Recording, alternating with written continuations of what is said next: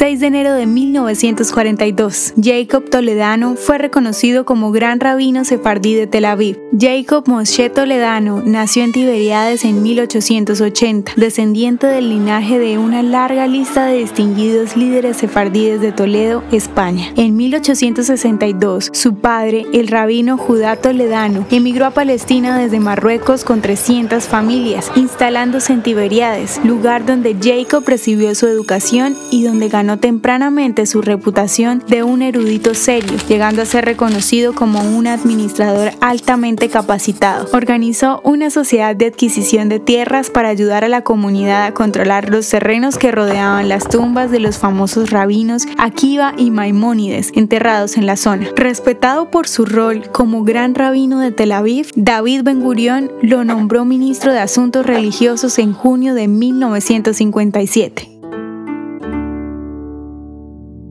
¿Te gustaría recibir estos audios en tu WhatsApp?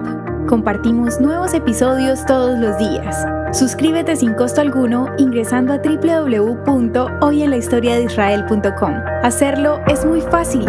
También puedes encontrarnos como arroba hoy en la historia de Israel en Instagram, Facebook, Spotify y otras plataformas digitales. Comparte este audio para que otros conozcan más acerca de Israel. Este proyecto es realizado por Philos Project. El contenido original de hoy en la historia de Israel fue provisto por el Centro para la Educación sobre Israel.